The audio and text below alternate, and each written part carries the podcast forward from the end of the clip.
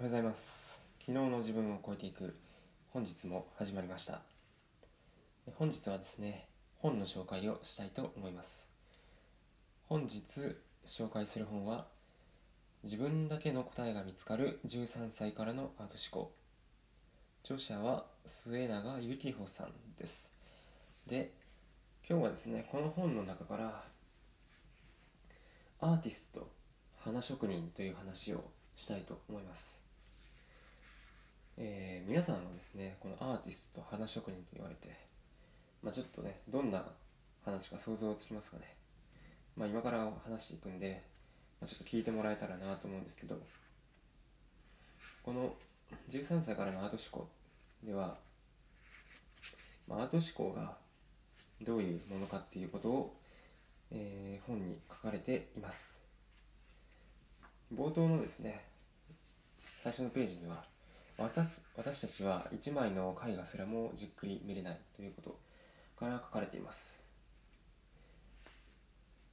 まあ、美術館に行けばあの絵があってその横に説明文とかがあったりするんですけど、まあ、割とねみんな最初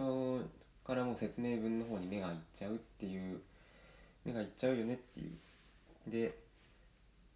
作品を見るんじゃなくてその作品とそこの情報を、ま、照らし合わせるその確認作業をしに行っちゃってるよねって話がしてあります。で結局はその確認作業するんじゃなくて自分なりのものの見方考え方をしましょうよっていうことがこの本では語られています。ということで先ほどのアーティストと花職人。アーティストは自分なりのものの見方をして、えー、そこから自分なりの答えを見つけ出せるような人対して花職人というのは、えー、そのアーティストとは違ってですね、えー、他人が定めたゴールに向かって手を動かしている人というふうに書かれています。この花職人という方、まあ、いわゆる花職人という方はですがね、えー、どうでしょう、まあ、社会社会で言うならこの人っていうのはないんですけどこの他人が定めたゴールに向かって手を動かすっていうのは、まあ、つまり主体性がないっていうことですよね。なんで同じく同じように例えば会社に所属しているとしても本当に人にだけ言われた作業しかやらない人自分で一切考えずに誰かから言われたから何かやるっていう人が花職人。一方で同じ会社にいたとしても自分から考えて率先して手を動かして行動していくような人。でその人なりのえー、まあ事業に対するものの見方があってその人なりのその見方に対する答えがあってそこで行動していくような人っていうのがアーティスト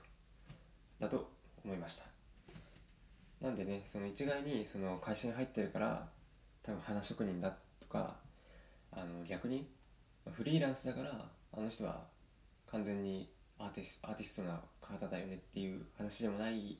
のかなっていうのをちょっと本を読んでいて思いました、えー、皆さんはどちらですかね、まあ、なかなか完全にアーティストな人完全に花職人な人っていうのもいないとは思うんですけどやっぱりですね、えー、何か自分で主体的に見て行動するっていうのはこの人生100年時代と言われる現代において大切にしたいことなんじゃないかなっていうふうに思います。自分もですねなかなかこのこうやって発信をするまでは割とねこう誰かに言われたことをやるだけの人間だった気もするんで、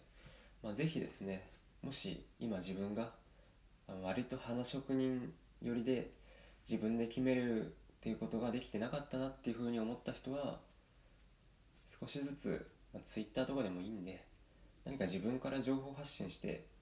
自分の興味がどこにあるのかっていうのを探して、まあ、そこから徐々に徐々に、えーまあ、その自分の興味からだんだんとやりたい本当にやりたい自分で決めたことに対してシフトしていくっていうことが重要なんじゃないかと思います。ということで本日は13歳からのアート思考から、えーアーティストと花職人というお話をしました。